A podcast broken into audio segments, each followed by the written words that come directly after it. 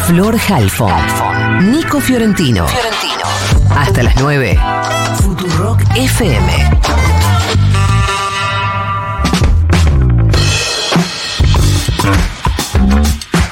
Contaba Nico las medidas que empiezan a planear algunas centrales de trabajadores. Vamos a hablar con quienes hoy empiezan una medida, una movilización, que es la gente de ATE. Vamos a hablar con Daniel Catalano, secretario general de ATE Capital, secretario de Junto STA. Daniel, buenos días. Florencia Jalfón te saluda. ¿Cómo te va?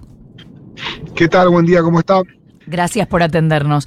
¿En qué consiste la decisión de empezar a movilizar hoy y si sigue en los próximos días? Eh, sí, nosotros hoy vamos a hacer un abrazo a la jefatura de gabinete. Eh, ahí es donde se está planificando y donde se determina quiénes van a, a seguir trabajando y, y, cuánto van a, ganar quienes sobrevivan a la, a la primera etapa del recorte que se viene. Eh, y así que vamos a ir a exigirle al gobierno eh, que, no, que no despida a los trabajadores y trabajadoras del 2023 y que haga una apertura de paritaria urgente porque con la devaluación, por supuesto que los trabajadores públicos también sufrimos lo que sufrió el resto de la comunidad. ¿En qué condiciones, qué es lo que podés contarnos del panorama de los trabajadores públicos? Porque decís los trabajadores del 2023, ¿es gente contratada este año? Y este año vos tenés cerca de 10.000 empleados públicos que, que, ingresaron. Una parte tiene que ver con el cupo laboral travesti trans, otra parte con el cupo de discapacidad, que son cupos por ley eh, que no deberían ser despedidos, despedidas, eh, porque hay un marco normativo en el cual también la oposición votó el ingreso al Estado para poder modificar su situación de vida y para ver de qué manera desde el Estado se generan condiciones para que la comunidad travesti trans tenga una perspectiva de vida superior a los 35 años, que es más o menos lo que en nuestro país están viviendo, eh, y que es una aberración y una barbaridad, y no, abordarlo es una irresponsabilidad absoluta. Y después vos tenés trabajadores y trabajadoras que han cambiado su forma de contratación, que eran monotributistas y firmaron por primera vez un contrato con obras sociales de aporte jubilatorio, que también están en riesgo de trabajo. Esos son, hay un universo de 10.000 laburantes que quizás el 2 de enero ya no pueden entrar al Estado. Eh, Daniel, ¿cómo te va? Nico Fiorentino te saluda. Eh, no sé si eh, estuviste ayer en contacto con tus eh, colegas, con tus compañeros de la CGT y si estás de acuerdo con la estrategia que se, digamos, que tomó, que, que adoptó la CGT para encarar su posición respecto al decreto. Mira, estoy en contacto permanente con una parte que es con la parte que siempre estamos en contacto, son nuestros compañeros de la corriente federal sindical, uh -huh. con los compañeros de, de camioneros, de Mata. Eh, nosotros pensamos que hay que lograr la articulación mayor. Creo que hay que también tener la capacidad, yo hace dos días que estoy en la calle acompañando a mis compañeros de, de, de vida, eh, y lo que pide la gente es, un poco distinto a lo que se resolvió ayer. Eh, la gente pide paro general, eh, la gente está pidiendo que haya una, una responsabilidad distinta respecto de lo que se está abordando. Entiendo que es una cuestión de tiempo nada más, creo que es inevitable parar el país, es inevitable. Veo como muy importante que ya la CGT igual movilice el miércoles y que lo haga a, a la justicia para reclamar eh, o para hacer una presentación judicial para frenar el DNU.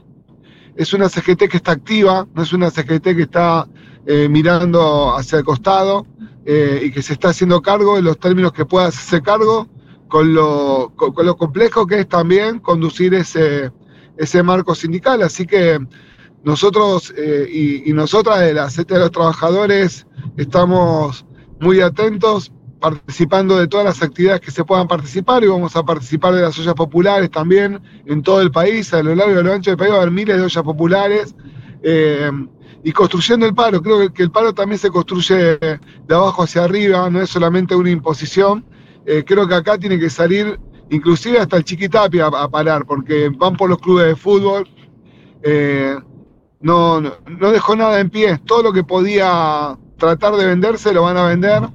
Y no vimos nada porque supuestamente hay ahora dos decretos más que, que están en curso donde van a ir por aquellos que todavía no hayan podido avanzar.